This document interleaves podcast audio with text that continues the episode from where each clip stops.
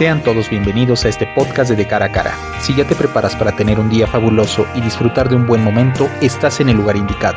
A nombre de todo el equipo te doy las gracias por estar aquí. Acomódate y de esta forma comenzamos. De Cara a Cara, un podcast de la Universidad para Adultos WAP. Bienvenidos a este tercer episodio. Les habla Jesús Antonio de la Vega y en esta ocasión les tenemos un tema de interés a nivel global. Hablaremos sobre la posición de la mujer en la ciencia de cara a estos nuevos tiempos, donde los retos y avances para ella siguen vigentes. Y para compartirnos sus conocimientos, tips y experiencias, nos acompañan dos grandes investigadoras desde ámbitos distintos, pero que convergen por el bien de la ciencia la doctora Eva Águila Almanza, catedrática de la Facultad de Ingeniería Química de la Benemérita Universidad Autónoma de Puebla, y la maestra Marisol Gallardo Ángeles, coordinadora y jefa de proyectos de ISO Bioambiental. Lunes 8 de marzo se conmemora el Día Internacional de la Mujer. Esta fecha tiene su origen desde el año 1857, cuando las mujeres que trabajaban en la industria textil, llamadas garment workers, en Nueva York, organizaron una huelga. Luchaban para que hubiera salarios más justos y condiciones laborales más humanas. Sin embargo, al momento de alzar la voz, fueron detenidas por agentes de la policía. Dos años más tarde, las manifestantes crearon su primer sindicato para pelear por sus derechos. 51 años después, el 8 de marzo de 1908, alrededor de 15.000 mujeres volvieron a tomar las calles de Nueva York para exigir un aumento de sueldo, menos horas de trabajo, derecho al voto y prohibir el trabajo infantil. El eslogan que utilizaron fue pan y rosas. El pan representaba la seguridad económica y las rosas una mejor calidad de vida. Una fecha clave para la conmemoración de este día fue la ocurrida el 25 de marzo de 1911, cuando más de 100 trabajadoras textiles, mujeres inmigrantes en su mayoría, de Europa del Este e Italia, perdieron la vida en un incendio en la fábrica de Triangle Shirtwaist en Nueva York. Ante estos acontecimientos, el 8 de marzo de 1975 fue institucionalizado por la Organización de las Naciones Unidas como Día Internacional de la Mujer. Este 2021, el tema de esta fecha conmemorativa es Mujeres líderes por un futuro igualitario en el mundo de la COVID-19. Desde la Ciudad de México. Sintonizando desde Chiapas. Desde Brasil. Desde Zacatecas. Desde Irán en sintonía desde España. Desde Guanajuato. Conectando desde Puerto Vallarta. Desde Haití. Conectando desde Alemania. Viele Grüße nach México. Desde Canadá. Desde Yucatán. Desde Perugia, Italia. Escúchenos todos los miércoles por Spotify. Y de esta manera comenzamos nuestro tercer episodio, donde nos encontramos conmemorando el Día Internacional de la Mujer. Aunque hace un par de días se llevó a cabo, quiero dar la bienvenida a dos grandes personas, dos grandes mujeres y dos grandes científicas. Bienvenidas, doctora Eva Águila, maestra Marisol Gallardo, y por qué no decirlo también, dos grandes amigas. Gracias por estar aquí. Entrando en materia sobre el tema que hoy vamos a tratar, sobre la importancia de la mujer en la ciencia, es importante mencionar que cuando pensamos en científicos relevantes, la mayor parte de los nombres que nos vienen primero a la mente son de hombres, y esto se debe a que en parte, a lo largo de la historia, las oportunidades de educación han estado obstruidas para las mujeres, pero también, aunque ha habido científicas muy importantes, no se les solía dar tanta notoriedad en las noticias y en la historia. Y en este episodio me gustaría iniciar lanzando una pregunta que realizaron en un estudio en la Universidad de Michigan. Si bien es cierto que puede haber un abanico amplio de opciones para responderla, la respuesta se encontrará muy limitada en un rango que no supera 50 opciones. Y esta pregunta es, ¿cuántas mujeres científicas que han sido relevantes por sus aportes al conocimiento reconocen ustedes desde el inicio de la civilización hasta los años 90? ¿10, 15, 25, 40? Pues bien, los resultados de este estudio revelan que las personas encuestadas no lograron ubicar en las respuestas a más de 38 mujeres. Interesante, ¿no lo creen? Y para hacer una pequeña remembranza, quiero mencionar a Hipatia de Alejandría. Fue una filósofa griega nacida en Egipto y la primera mujer matemática de la que se tiene registro. Además inventó un aparato para medir la densidad de los líquidos y mejoró el astrolabio, un instrumento para calcular la posición de las estrellas. Marie Curie, una joven polaca que en sus inicios estudiaba clandestinamente en Polonia hasta que se mudó a París y descubrió el fenómeno de la radioactividad. También descubrió nuevos elementos, el radio y el polonio, y fue la primera persona en ganar dos premios Nobel, de física y química. Emmy Noether, La teoría de la relatividad general parecía violar la ley de la conservación de la energía. Sin embargo, Emi creó el teorema de Noether, que resolvía el dilema, no solo para la relatividad, sino para cualquier sistema con simetría. Einstein y Alexandro la definieron como la mujer más importante en el campo de las matemáticas. María Telks, nacida en Hungría, trabajó en Estados Unidos, principalmente en el campo del almacenamiento de energía solar. Entre sus diseños se encontraba un aparato solar para eliminar la sal de agua de mar y volverla potable, y es la precursora del primer sistema de calentadores solares en 1947, y se hizo famosa como la reina del sol.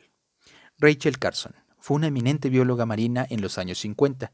Su más importante contribución fue el libro Primavera Silenciosa, donde habla de los efectos negativos de los pesticidas en el medio ambiente, y esa obra condujo a la prohibición del uso del DDT, un peligroso insecticida. Saulan Gu es un especialista en física de partículas que contribuyó al descubrimiento de la partícula llamada Mason-Gibbs, lo que llevó a la verificación experimental de la existencia del gluón y del quark en canto.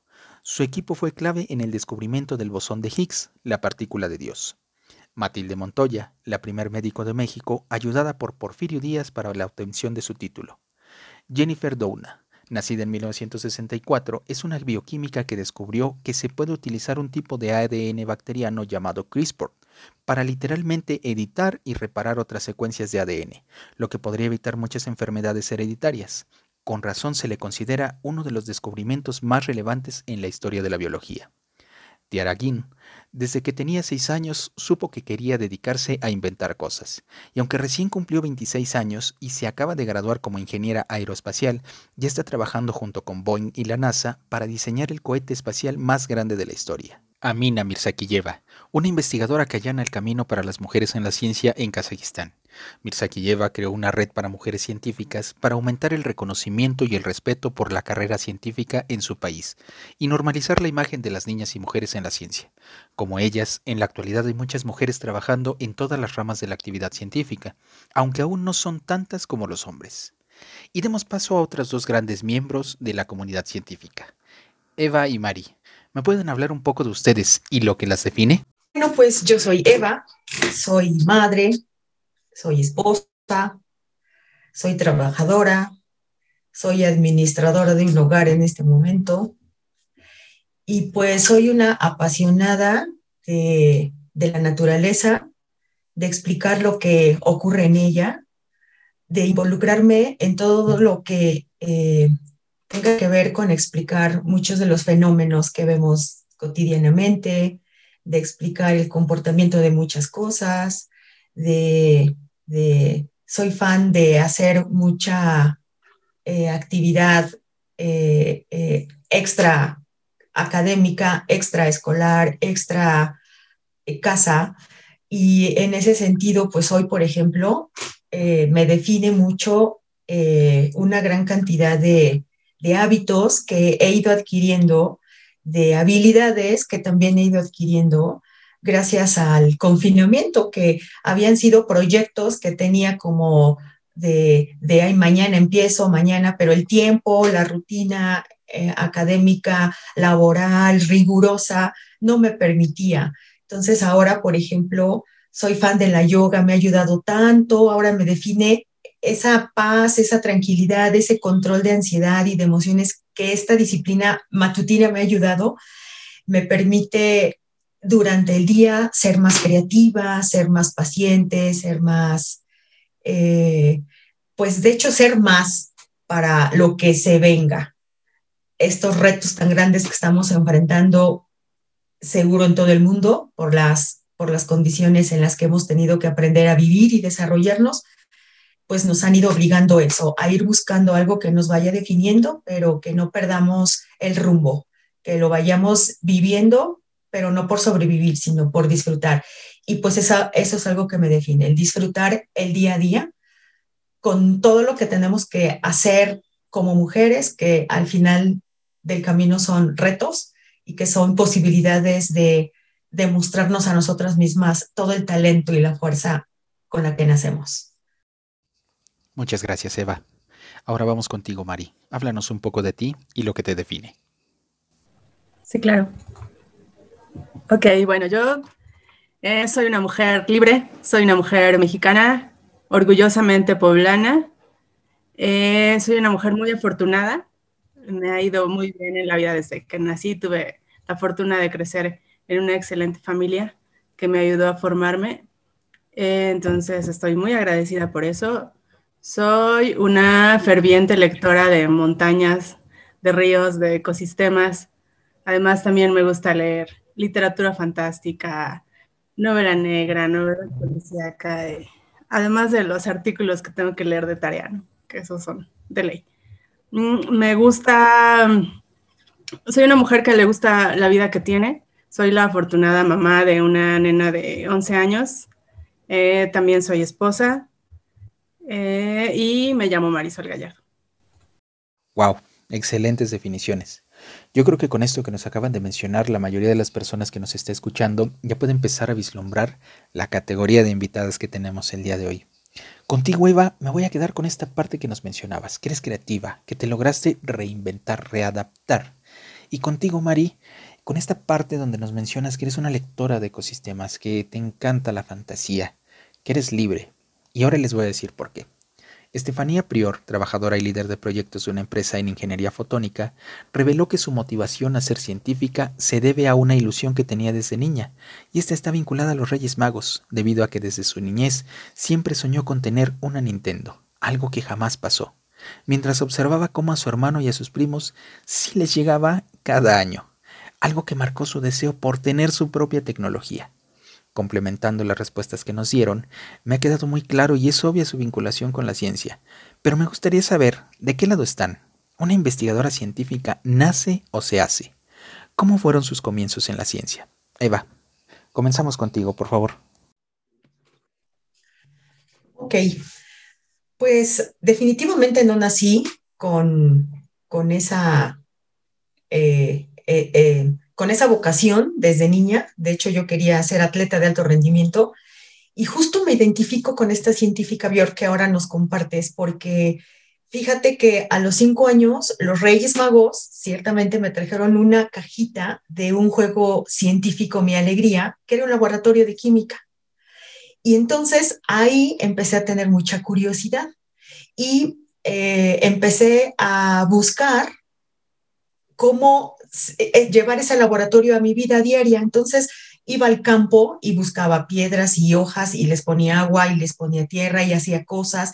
Y me cuenta mi mamá que incluso pues del jardín de niños hasta me, me la mandaban a traer porque yo me salía de las clases por andar buscando qué hacer. Entonces ahí descubrí que me, que me, que me interesaba la exploración, me atraía, insisto, tratar de explicar ¿por qué el cielo es azul? Porque les preguntaba a mis papás.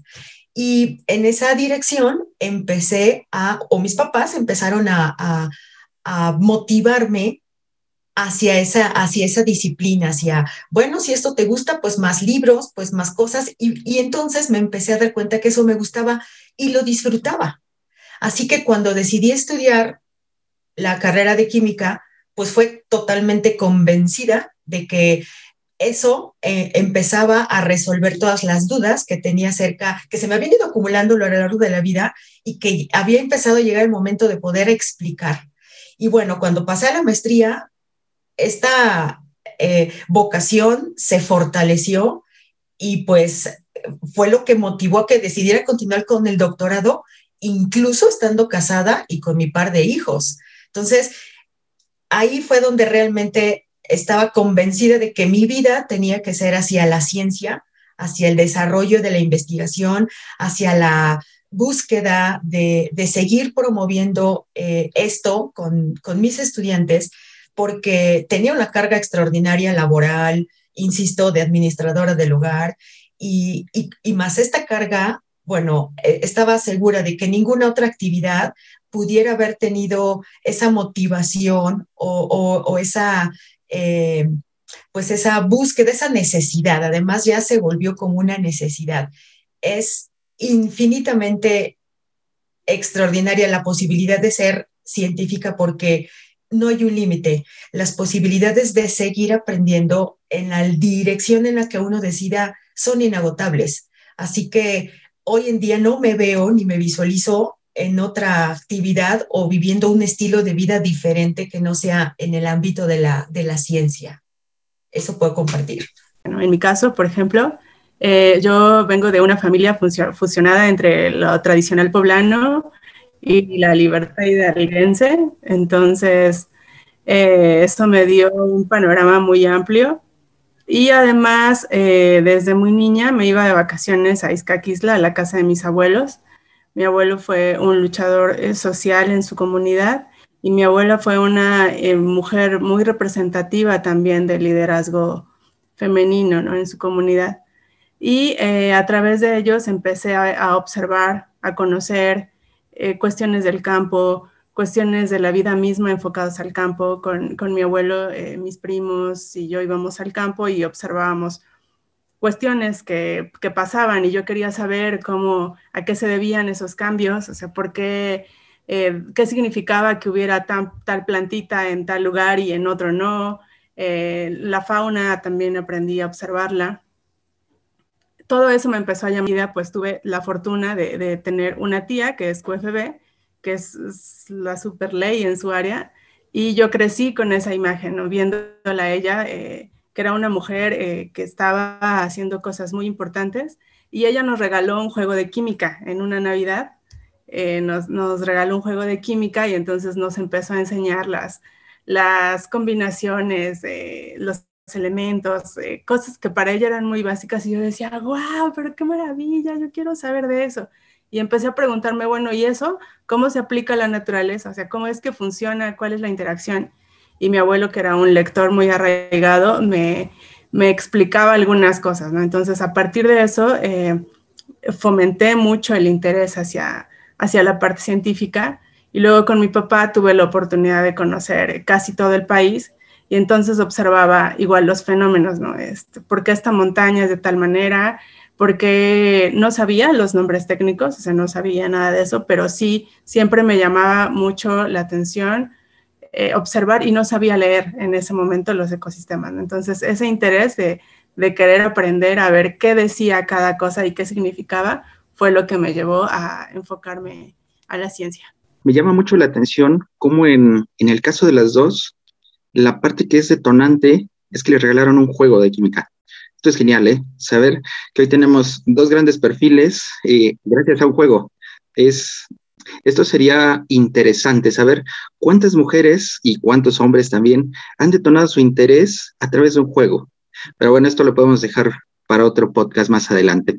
Ahora me gustaría comentarles, la Universidad de Yale realizó el siguiente experimento llamado el caso John, que consistía en diseñar un currículum vitae con todo lo mejor, desde preparación, manejo de idiomas, cursos complementarios, y en el momento de enviarlos a las empresas, a un currículum se le asignaba el nombre de John y a otro currículum totalmente igual se le asignaba el nombre de una mujer. Sistemáticamente se descubre que el 70% de las oportunidades las gana John y el 30% restantes se ofrecían con un sueldo más bajo. Y es aquí donde me gustaría saber, ustedes al solicitar su primera oportunidad laboral, ¿sufrieron una situación similar al caso de John? ¿O cómo fue tu experiencia, María? Sí, sí, totalmente. Eh, eh, uno de mis primeros trabajos eh, ya enfocado a lo que hago ahora, bueno, en algún momento fui técnico de campo de una dependencia gubernamental y era notorio, ¿no? Que hacíamos el mismo trabajo, y este, mi sueldo era más bajo. Entonces no había paridad en esa y creo que sigue siendo un, un problema. No había paridad. Eh, este, entonces eh, sigue siendo un problema muy arraigado. Creo que es notoria, ¿no? El hecho del género sigue siendo, al menos en Latinoamérica, porque no solo me ha pasado en México, eh, en Latinoamérica sigue siendo muy dominante toda esta, estructura de poder masculino. La experiencia inicial que tuve en la industria fue un poco más drástica que la de Mari, pero mira, estaba recién egresada de la carrera con unas ganas inmensas de poner en práctica todo lo que había aprendido que acepté. Desafortunadamente, pues mi salud colapsó porque todos mis ciclos regulares hormonales se revirtieron porque trabajaba de noche, dormía de día, rolaba turnos. A prueba estuve seis meses en los seis meses siguientes fue empezar a ganarme la oportunidad de participar en el proceso, pero siempre bajo la rigurosidad de un jefe varón, de, que la línea que a ti te había tocado supervisar fuera resupervisada por otro varón, no te liberan, no te liberan las responsabilidades como a los varones, no te involucran en responsabilidades, en compromisos de toma de decisiones, de acreditaciones eh, a nivel eh, eh, pues de producción. Y te estoy hablando de hace 15 años, no digamos hace un siglo. Entonces, sí, para nosotras a nivel industrial, a nivel de producción, a nivel de laboral en ese sector, seguimos estando todavía muy a prueba, muy eh, bajo la protección, bajo la seguridad o bajo la supervisión de un varón. Entonces, sí veo, igual que Mari, que ciertamente vamos ganando espacios en algunas áreas. En esta particularmente, a nivel industrial, seguimos avanzando, si es que se pudiera contabilizar ese avance, muy lentamente. Así fue. Esto que nos acaban de mencionar desafortunadamente no es algo, no es algo nuevo, sin embargo es sorprendente que en la actualidad aún siga sucediendo. Y, y creo que en este tema quizá tan importante son los referentes que tuvieron estas personas con las que se toparon en sus inicios. Yo en mi caso personal tengo un referente femenino en mi formación personal no académica. Sin embargo, me gustaría mencionarles que en mi formación científica me he topado con pocas mujeres. Y ojo aquí, salvo excepción de algunos tres hombres como máximo, las pocas mujeres con quienes me he topado en mi camino son quienes me han impulsado más, que me han arropado ante la duda y me dieron ese empuje a salir adelante. Y tuve mentoras, directores de tesis, y quiero llegar a este punto. A nivel personal, yo sí observo una mayoría de posturas machistas que se ven reflejadas en frenar el avance de las mujeres como a ustedes les pasó. Y les voy a mencionar algo previo a, esta pregunta. Eh, ambas saben que tuve la oportunidad de salir al extranjero a profesionalizarme. Y al igual que, yo, eh, mi pareja también obtuvo una beca y concretamente al regresar, no en todos los casos quiero aclarar, pero sí en algunos, me mencionaban a mí frases como qué padre que te la llevaste o qué bueno que le enseñaste el camino de la ciencia. Y esto es de meritar su capacidad, esa capacidad que tuvo ella de decisión y de reconocimiento también a sus acciones. ¿Y a dónde quiero, quiero trasladar esta experiencia. A preguntarles a ustedes, es obvio que ya lo vivieron, pero ¿por qué creen que en pleno 2021 todavía tenemos estos problemas? Creo que em, todo está fundamentado en, el ente de conceptualización o de concepción de la masculinidad como fuente de poder y fuente de de desarrollo y de progreso. Entonces a las mujeres nos ha, nos ha costado mucho trabajo porque venimos arrastrando eso desde la antigüedad. Tecnologías que tenemos metidas hasta la médula y que es muy difícil eh, que nosotras tengamos eh, libertades para hacer muchísimas cosas que, que, necesitamos hacer, por ejemplo, ¿no? Y me refiero, por ejemplo, al, en mi caso particular, eh, yo coordino una consultoría ambiental eh, mi trabajo es específicamente los proyectos estratégicos en materia de capital natural. Y siempre hay este tipo de comentarios a los que te enfrentas de, este, mm, ajá, sí, pero ¿y quién es tu jefe? No, es que yo lo estoy coordinando. Ah, sí, pero ¿quién te revisa? O sea, ¿quién es el varón que te revisa a ti? Entonces, sí, sí he tenido este tipo de, cuestiones, eh, tanto en el, en el nivel técnico, como en el científico. También algún tipo de publicación, algún tipo de, trabajo de investigación, siempre buscan que esté respaldada por, este, por algún investigador varón, y me refiero a eso, ¿no? A que sea un varón. Entonces, que tú vayas abriendo camino poco a poco, eh, es algo que todavía, aún a estas alturas, y de vida digital que ya tenemos, que tendría que ser un poco más abierto y palpable la posibilidad, aún sigue muy limitada. Te siguen viendo como un bicho raro. Entonces, eh, sí creo que, que viene el problema de fondo de toda esta conceptualización que tenemos y de esta concepción de la vida a través de la fuerza masculino como poder vital, eh, lo que nos está obstruyendo muchísimo el, camino. Obviamente hay mucho por hacer, pero tristemente sigue siendo muy común que, este, que una mujer cuando se quiere posicionar en la ciencia tenga la libertad misma que, que un varón. Incluso, eh, no sé, con nosotros llegan muchos practicantes y, de algunos después se quedan trabajando con nosotros. Y eh, lo notamos mucho, ¿no? En, la forma de, expresarse de, cuando llega esta gente nueva con nosotros, pues un varón tiene la libertad de decir, pues tú en el horario que, me digas, no hay problema, y una mujer tiene esa limitación de lo tengo que consultar. Entonces, ¿por qué es esa conceptualización que todavía existe? Y es, nos es muy difícil eh, ir avanzando en, en, esta temática, pero bueno, creo que este, al final es parte del, del trabajo que tenemos que ir desarrollando. Mira, eh, yo creo que el momento actual que vivimos las mujeres y pues esa brecha que tenemos que seguir abriéndonos eh, entre nosotras a través de, del vínculo entre nosotras mismas, lo hemos ido logrando gracias justo pues a esa sororidad que, que nos caracteriza, ¿no? Porque si eso no hubiera existido, eh, desde el inicio de, la, de, la, de los movimientos eh, eh, entre las mujeres, no estaríamos hoy continuando esa lucha. Y creo que lo vamos a seguir manteniendo porque a nivel cultural, la formación de estas diferencias en ideología masculina y femenina se dan desde casa. Eh, yo afortunadamente tuve dos varones y en casa ahora pues somos tres, son tres varones contra mí.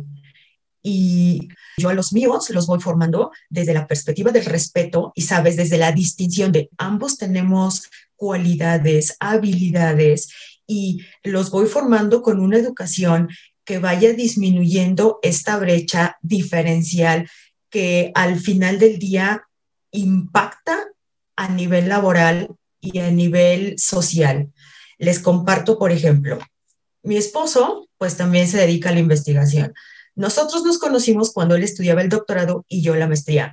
Y ahora, ya en la práctica, tenemos un grupo de investigación, ¿no? Colaboramos. Y cuando los estudiantes llegan a buscar un tema de tesis o al realizar el servicio o las prácticas y buscan a nuestro grupo, la mayoría de los varones tiende a buscarlo a él.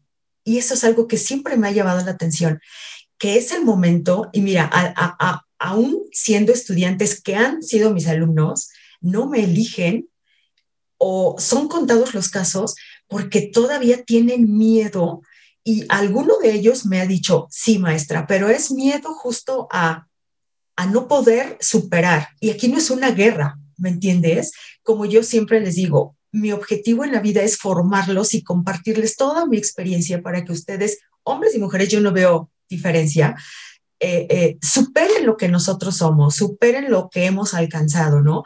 Pero sí creo que el, desde pequeños no inculcar eh, en la educación en casa que la personalidad tanto de hombre como de mujer es diferente, que nosotras no tenemos por qué volvernos masculinas, ni rudas, ni, o sea, el que nosotras sigamos respetando nuestra feminidad nos va a llevar a respetarnos entre hombres y mujeres, en todos los niveles de la sociedad, de la casa, culturales, científicos y tecnológicos, ¿no? Pero sí, sí en la práctica, aunque yo voy teniendo en casa eh, hábitos diferentes que los que a mí me formaron respecto a mi hermano y tal, veo en la segunda generación que son mis estudiantes que sigue habiendo ese miedo, esa, esa indecisión, esa inseguridad de formar un equipo, de es, aquí ya yo no soy la jefa, como en el caso de Marisol, o sea, es, somos seres pensantes, somos seres que tenemos la capacidad de ambos unirnos y, y crear un proyecto grande solo por el, el hecho de, que confiamos en lo que uno puede aportar, tú la madurez, la experiencia, tú la iniciativa, tú la experiencia, en fin, no, siguen anteponiendo a, toda, a todo lo, lo, lo fantástico que pudiera fortalecer el desarrollar un proyecto al género, ¿no? Entonces eso es algo contra lo que hoy en día sigo luchando, ¿no? Creo que aquí es muy importante entender que tenemos que hacer sinergias y para estos casos que ustedes nos mencionan, me gustaría sugerirles un estudio de la Universidad Autónoma de Madrid sobre la efectividad y productividad entre hombres y mujeres que revela lo que muchos ya saben, que la mujer mostró ser más comprometida, más apegada al protocolo de idoneidad de resultados que exigía el proceso de investigación.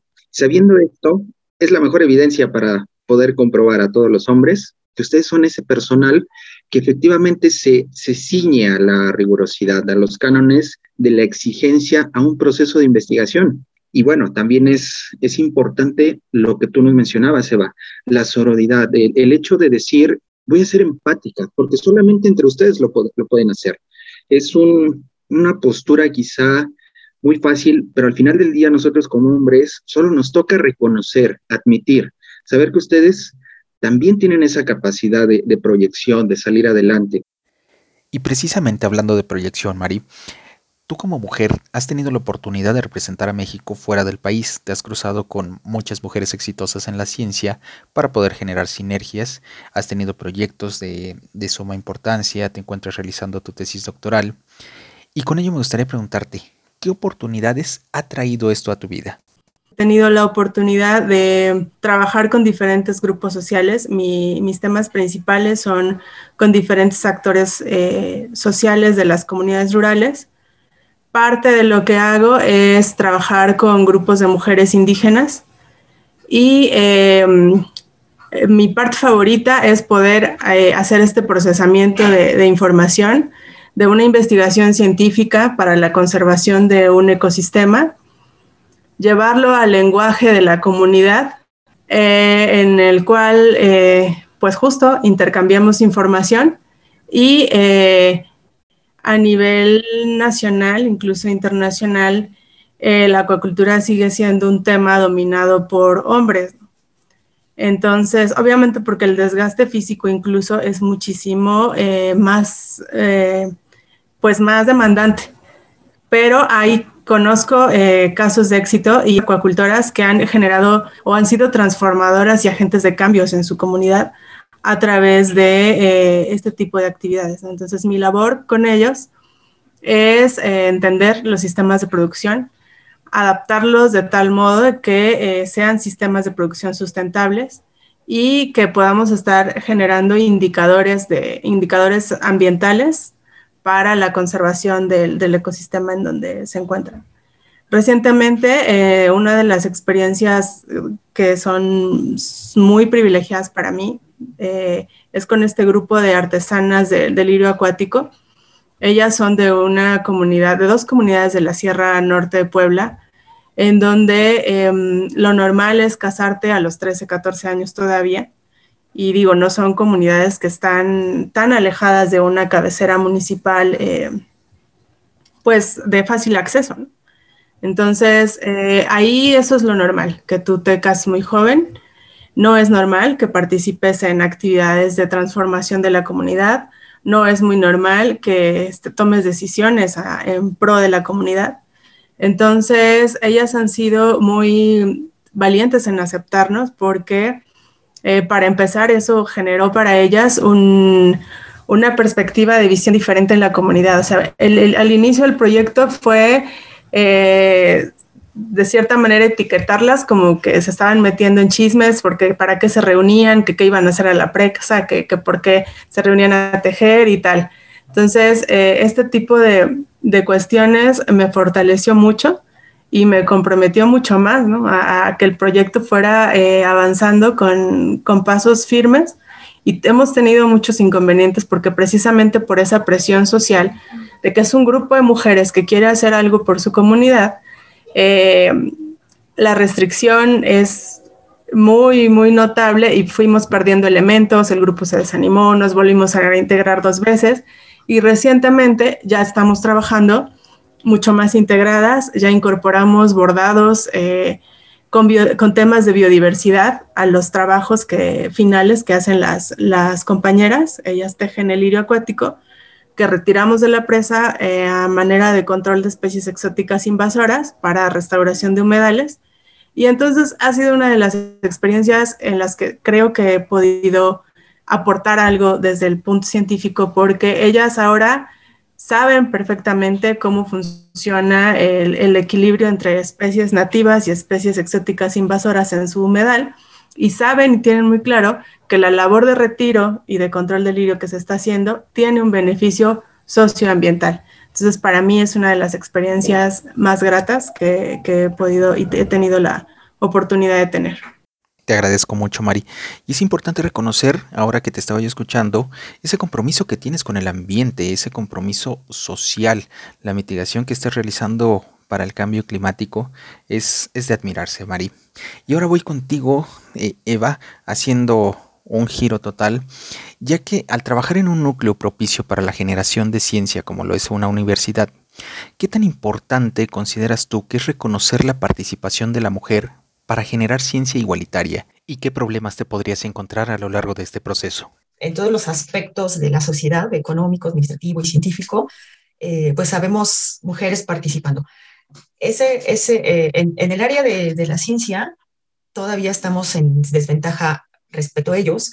Sin embargo, creo que asumimos como nuestro rol más importante, que es el de ser mujer, y que eso que eso debe de ser suficiente para poder eh, llegar a desarrollarnos tanto como ellos o superarlos sin que eso implique, insisto, en adoptar cualidades masculinas, el respetar la fraternidad, que es pues la hermandad entre los varones, el respetar eh, las diferencias, pero no desde el punto de vista de género, sino desde el punto de vista de pues la suerte que te tocó el ser el coordinador de una academia o de un colegio contra yo que apenas tengo responsabilidad frente a un grupo, pero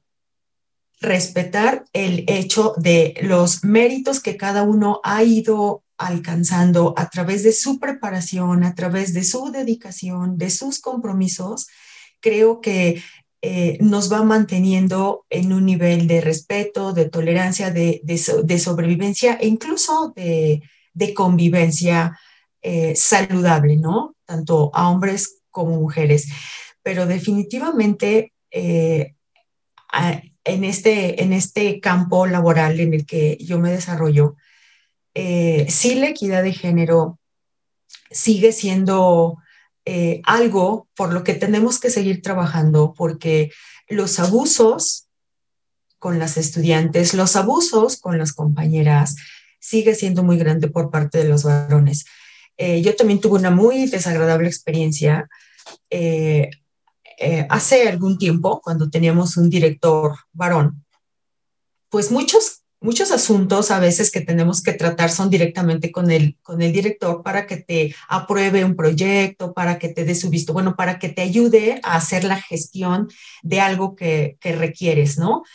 Y eh, me acuerdo que en algún, en algún momento tuve esa necesidad, entonces estoy sentada esperando que me pueda atender el director y él en ese momento estaba teniendo una plática con un compañero, profesor, y sale y me dice, oye compañera, deberías aprovechar que ya te lo dejé tranquilo y bien para que hagas uso de tus dotes.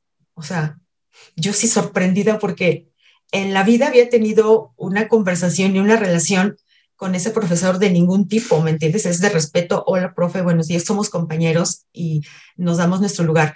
Pero el insinuarme que yo realizara algún, eh, la insinuación de, de, de, de, haz esto, te sugiero que hagas esto, que te bajes el otro y que te subas el otro porque puedes lograr grandes cosas ahorita que te lo deje bien, me dolió tanto, me sentí tan ofendida que, sabes, no hubo necesidad de lo que ahora vemos, de un abuso físico, de un abuso, ese tipo de abusos a los que seguimos estando expuestas así hoy en día en siglo XXI, año 2021, es tan grande que realmente eso es una lucha que no sabes. He, he tenido que ir librando con, mis, con, ah, con muchos de mis estudiantes varones eh, en, en, relación a mis estudiantes mujeres.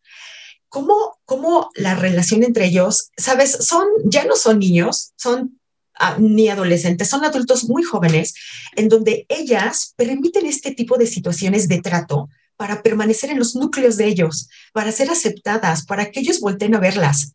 Ajá. El ver cómo les hablan, en qué, en qué términos, a mí me genera un estrés y se los hago a saber ellos. No necesitamos, insisto, en, en, en hablar, en conducirnos, en adoptar rasgos masculinos para pertenecer, para, para, para ser reconocida por ellos, ¿me entiendes? Que más allá de como eres mujer no, o como tú eres hombre sí, no. Es ahora, eh, seguimos permitiendo, fíjate en qué nivel, ¿no? Si tú me puedes tratar así, te golpeo en la espalda y te, ah, te car no, no, no, no. Entonces eso en mis cursos presenciales no lo permito y se, a veces eh, es delicado porque, sabes, a veces este empoderamiento que tenemos de exigir que nos respeten y que nos traten como seres humanos, no como mujeres, ¿me entiendes? Ellos lo confunden como ah, sí, son las feministas las que eh, ellos lo ven como, a ti ya no te puedo regalar una rosa, o ya no te pido, puedo abrir la puerta del auto, o no te puedo tratar bien, porque ya tú eres ruda, eres feminista, eres luchadora. Entonces, a veces esa imagen, con esas acciones sociales de romper, de destruir, van restando valor e importancia a lo que nosotras vamos tratando de ir alcanzando, que es el respeto hacia, soy mujer y me respetas y soy ser humano, ¿por qué me tratas así? ¿Por qué me insinúas esto? ¿Por qué me hablas en ese tono? ¿No? Más allá de mis valores, de si soy capaz o no, es desde el trato, ¿me entiendes? Entonces, tengo un gran compromiso con el nivel de mujeres con el que trato, eh, a, diferencia de Marisol, ya son mujeres pues más maduras en donde creo que ese, eh, esa lucha todavía puede ser más grande, que tú tienes que hacer una labor más fuerte para llegar a esa conciencia, para erradicar eso que desde su cultura, desde su formación, desde sus creencias, pues a mí me formaron para aceptar lo que el hombre me dé.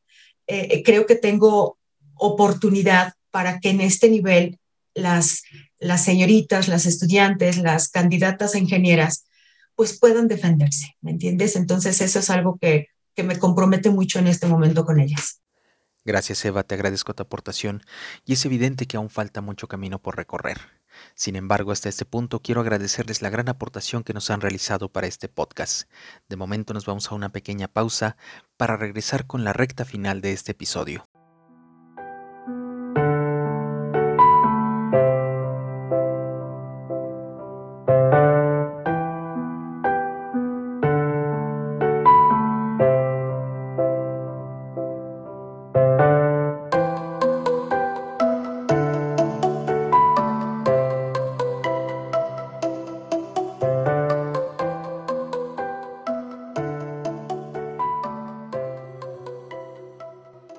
Cara a cara, un podcast que podrás escuchar a cualquier hora y en cualquier momento. Desde mi oficina, con mis compañeros de trabajo, mientras espero a dar clases. Desde la universidad, mientras descanso.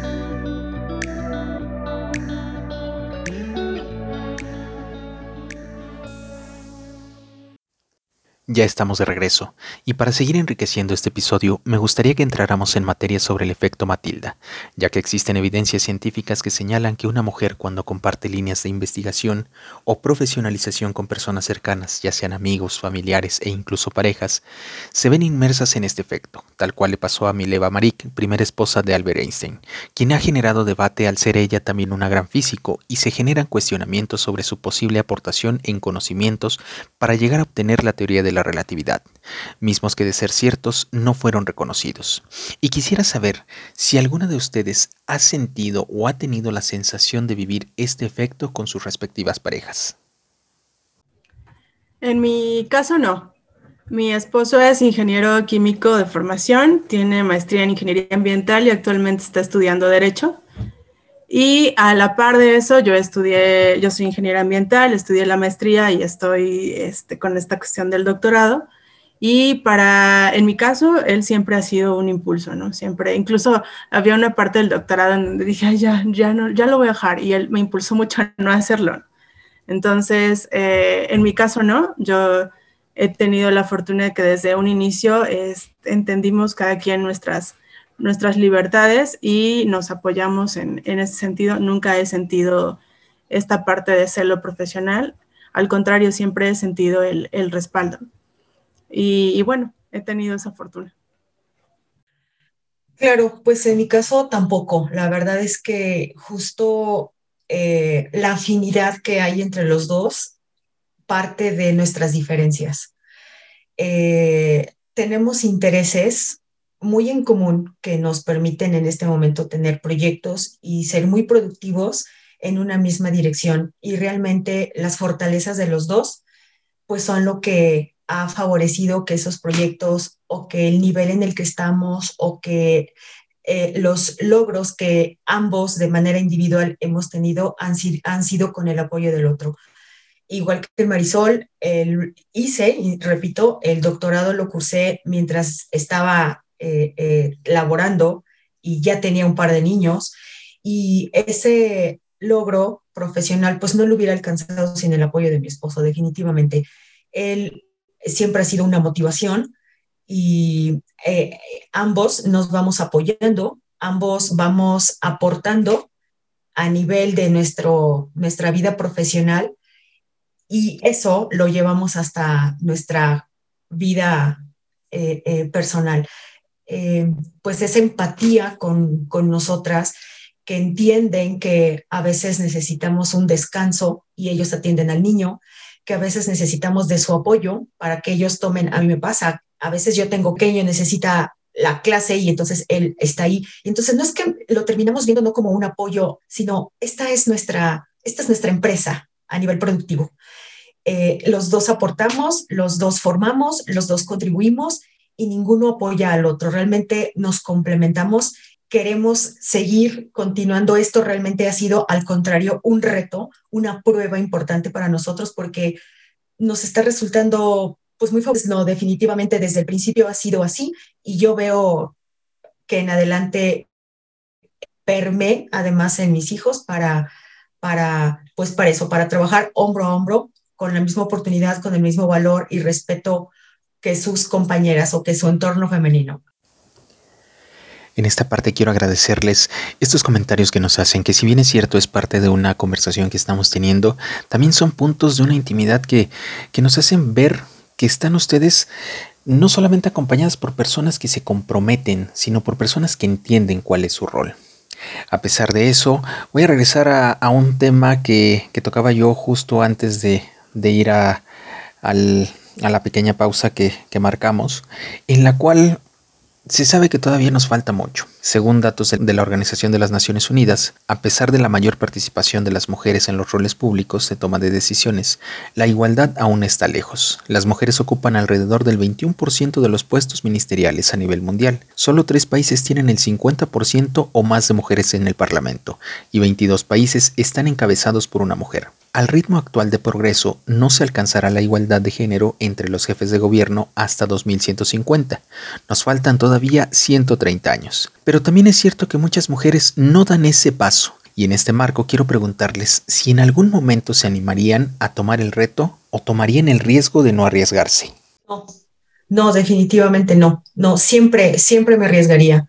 Siempre, siempre lo he hecho así. Siempre he pensado que hay que arrepentirse de haber dado el paso y de no haberlo dado tan largo o de no haberlo dado tan fuerte o de valorar todo lo que tuve que haber previsto para que ese paso fuera grande, pero no al contrario, no de pensar qué hubiera pasado, no, no, de hecho, justo el ir, eh, pues, sobrellevando esos retos, eh, que en muchos casos, o sea, mira, el haber hecho el doctorado y lo reconozco mucho en Marisol y la entiendo perfecto cómo la está pasando, es un mega reto enfrentarte, cuando ya tienes un trabajo, cuando ya tienes una familia, involucrarte ahora en un nuevo reto que es hacer el doctorado, bueno, es así como, ¿qué necesidad tengo de estar aquí? No, es que te das cuenta de que tienes la energía, el talento, la fuerza para seguir adelante, pero sin ese apoyo, sin ese estímulo, sin esa, sabes, esa motivación que es como la inyección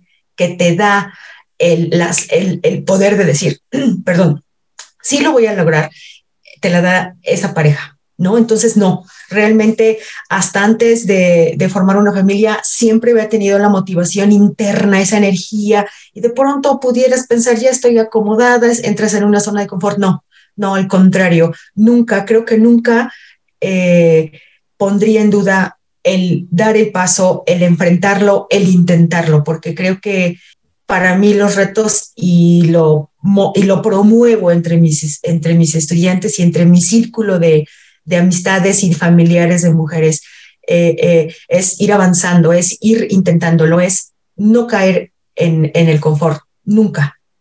Definitivamente no intentar no es opción nunca es opción. Siempre hay que tratar, siempre hay esa necesidad, esa magma que traes dentro, eh, que te impulsa y que te hace dar el salto, aunque muchas veces no sabes cómo vas a caer, pero ya eh, durante la caída vas viendo cómo te acomodas, ¿no? Sí, siempre, siempre hay que intentar. El tiempo pasa igual, si no haces nada, si haces algo, entonces siempre, siempre hay que tratar, hay que, hay que ir caminando y, ya vas sobre las circunstancias adaptándote, vas sobre el, mismo camino viendo qué paso te puede servir mejor, pero quedarte estático nunca es opción. Incluso hazlo con miedo, con mucho miedo, pero hazlo. No dejes que el miedo te paralice y sigue caminando. Siempre, siempre. Ya veremos qué pasa, pero salta. Perfecto. Y justo esto mencionábamos en el, en el podcast pasado.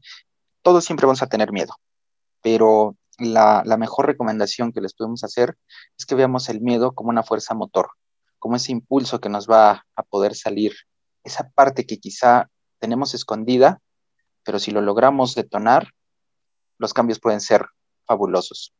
Y bueno, esta parte va muy directa para ti, Eva, para todas aquellas personas que realmente dicen, me arriesgo, tomo, tomo la oportunidad, doy ese paso, me la creo, Hoy en día la dirección del CONACIT está en manos de una mujer. Como miembro de este consejo, ¿has visto cambios propositivos generados por el liderazgo de una investigadora al mando del Consejo de Ciencia? Sí, mira, pues justo hace dos días se aprobó el nuevo reglamento del, Sistema Nacional de Investigadores y eh, pues en la asamblea en donde ese reglamento se, se discute, pues eh, está encabezado por la, por la doctora Huilla, por muchos empresarios, por muchos representantes federales varones que nos ven a la gente que hacemos investigación como burócratas y a las mujeres que hacemos investigación no como, como burócratas, como burócratas, sino como eh, empleadas como empleadas de, categoría. Y justo ahora eh, la, directora de, del CONACYT, pues promovió que no solo se mantuvieran las condiciones para nosotras al poder ingresar al sistema sin considerar, por ejemplo, nuestra edad. Antes era una condicionante. Si tú tenías más de 40 años, no podías tener derecho al Sistema Nacional de Investigadores. Si tú tenías un número determinado de publicaciones, si no tenías una posición en los, en los eh, autores, tenías un cuestionamiento hacia el ingreso.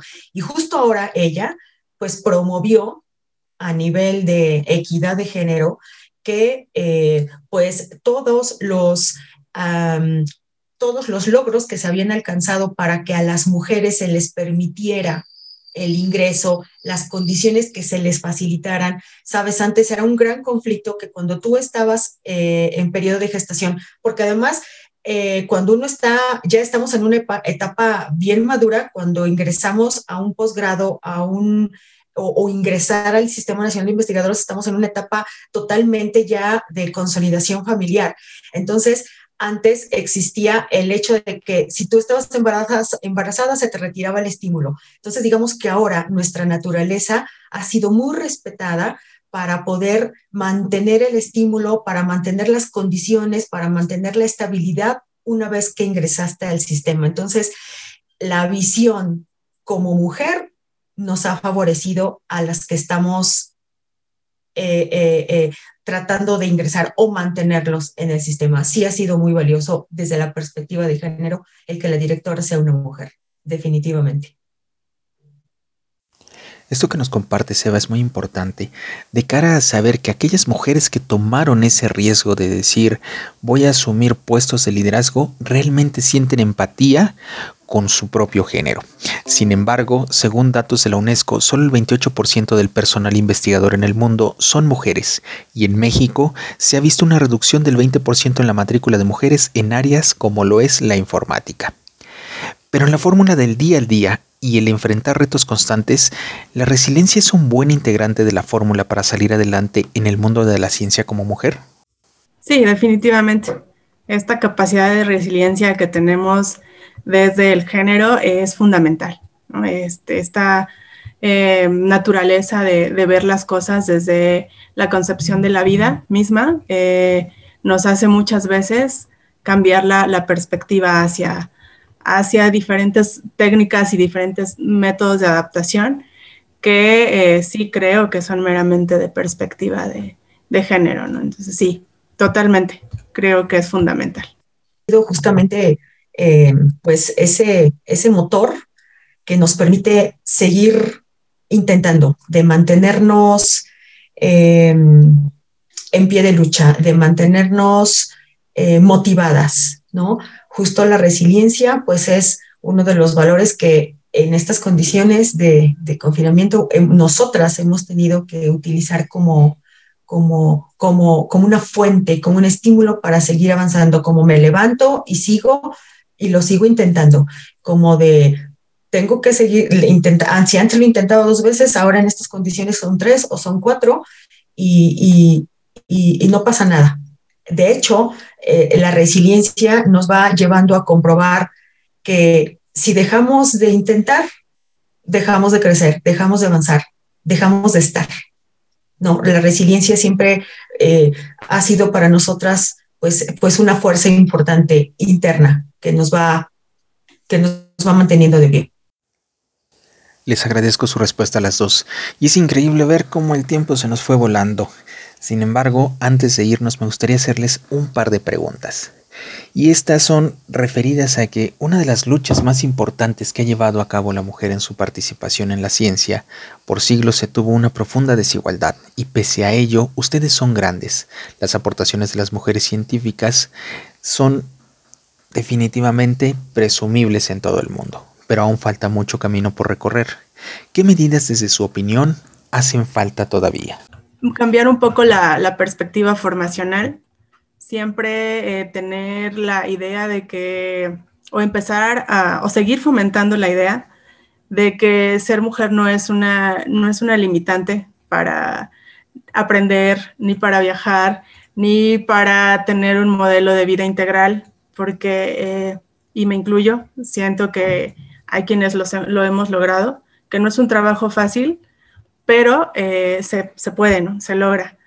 Y creo que hace falta mucho tener estos, estos modelos de, vida eh, de mujeres que ya lo han logrado antes y que, y que se lleven a, a, casos, o sea, que ese caso real se lleve se difunda, vamos, porque ver que alguien más ya lo pudo hacer y que está en tu misma situación, o que estuvo en algún momento en tu misma situación, siempre te impulsa. Eh, trata siempre de decir, bueno, bueno, ya lo logró, entonces, ¿cómo le hizo? Vamos a caminar hacia allá. Creo que hace falta mucha esta parte y em, también creo que entre las mujeres mismas nos hace falta generar más empatía de género, la maldad no es propia de, un género, ¿no? De femenino, masculino, o sea, la maldad es parte de la naturaleza humana.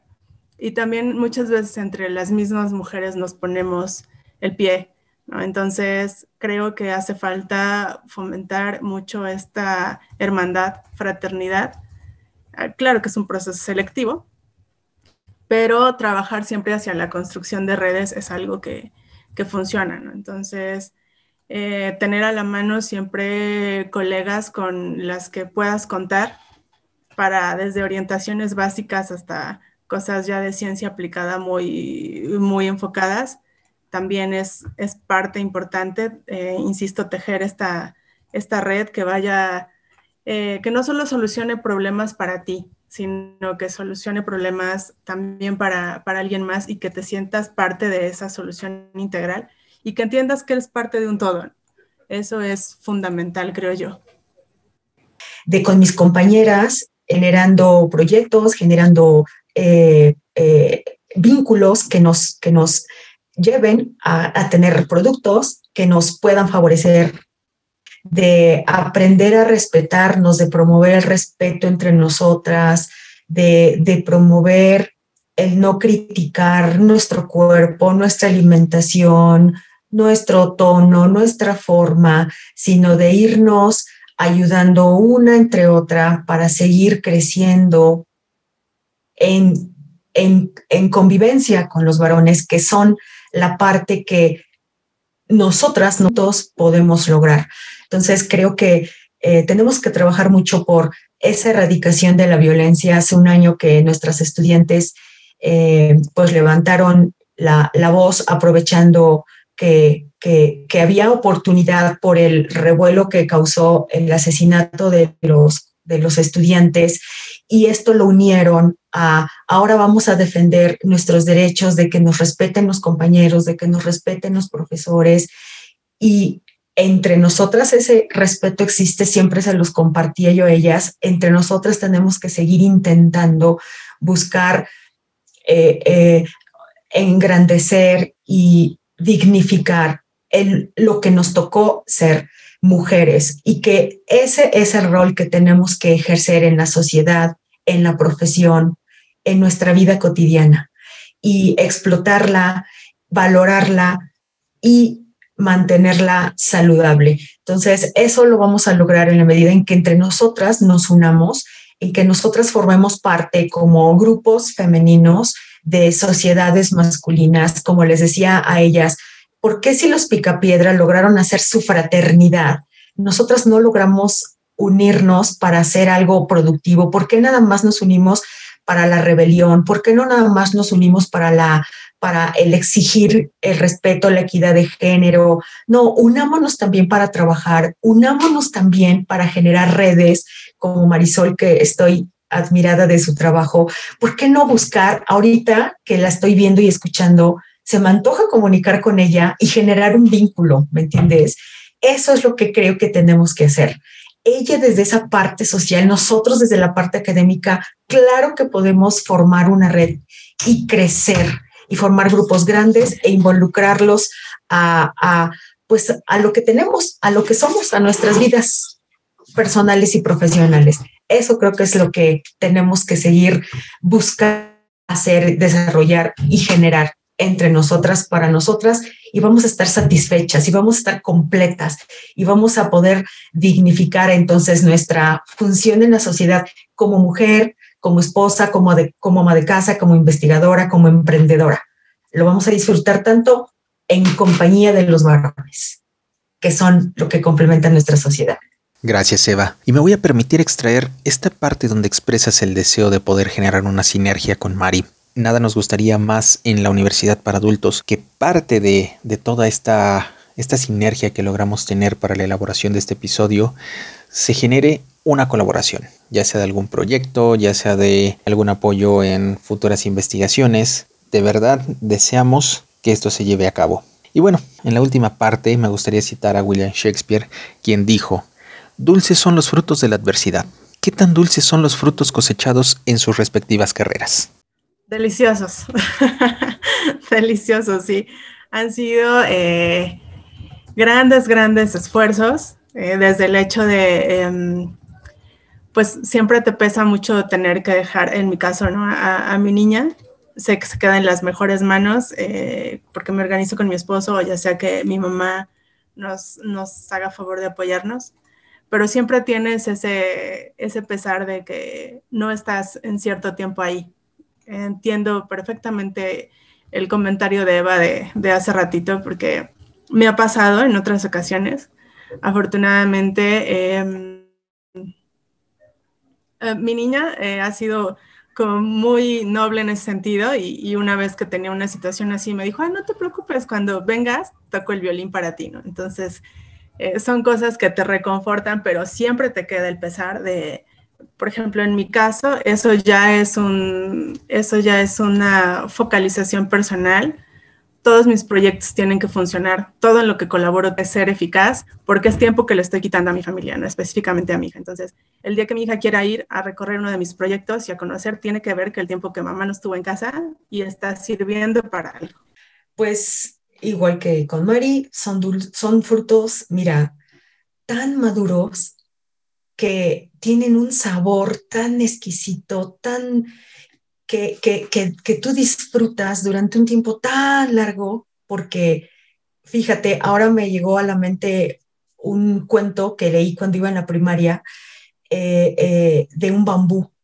Estudiamos mucho eh, pues las conductas de plantas, de flores, de animales, y entonces la del bambú me, me llamó mucho la atención porque recuerdo que leía, si tú siembras un bambú hoy, le vas a poner agua un mes, dos meses, un año y no ves resultado. Otro año y no ves resultado. Y dos años y tres. Y en el séptimo año, el bambú empieza a crecer. Y en los tres primeros meses alcanza una longitud de metros. Y entonces eso lo proyecto en mi vida y digo, bueno, los frutos que en este momento voy recolectando y que voy disfrutando, ¿sabes? No han sido resultado de un día ni de un año, sino de toda una vida, del esfuerzo constante, del esfuerzo persistente, de todo, de toda la vida que he llevado involucrada en lo que me tiene ahora aquí frente a ti. Si yo no hubiera hecho un solo de todos los procesos, de todos esos eh, trabajos, de todos esos eh, intentos, seguro yo no estaría aquí, seguro estaría por allá esperando la oportunidad, esperando recoger ese fruto. Así que los que hoy recojo, porque los voy recogiendo, yo creo que todas los vamos recogiendo poco a poco, unas en más cantidad, otras a un ritmo más grande, no son más que el resultado de nuestro esfuerzo cotidiano. Y si bien esos frutos pueden ser un artículo o puede ser titular un tesista, para muchas mujeres de casa, para muchas mujeres de la sociedad, para muchas mujeres de otras áreas, son el, el estar bien, el tener una familia de pie, el tener, no lo sé, o sea, pueden ser frutos de diferente cara, de diferente aspecto, pero seguro son resultado de todo el esfuerzo que no nos ha, no nos se nos ha agotado y no ha vencido. Y de esta forma llegamos al final de este episodio. Recuerden, la sociedad debe de estar preparada para afrontar nuevos retos, educar a las niñas en carreras de ciencias, romper estereotipos, facilitar la conciliación laboral y reforzar la presencia femenina en muchos campos. De lo contrario, el futuro no tendrá referentes masivos de éxito femenino. Por la igualdad y la participación plena y equitativa en la ciencia, a nombre de la Universidad para Adultos WAP, les doy las gracias por su participación. Y a todos los que nos escuchan, tengan siempre presente que para una mujer el papel es evidente. Si son el 50% de la población, son el 50% del talento. Muchas gracias y nos vemos hasta la próxima. Recuerden seguirnos en nuestras redes sociales, Facebook e Instagram como de cara a cara-upaweb y también visitar nuestra página de internet upa.web.mx.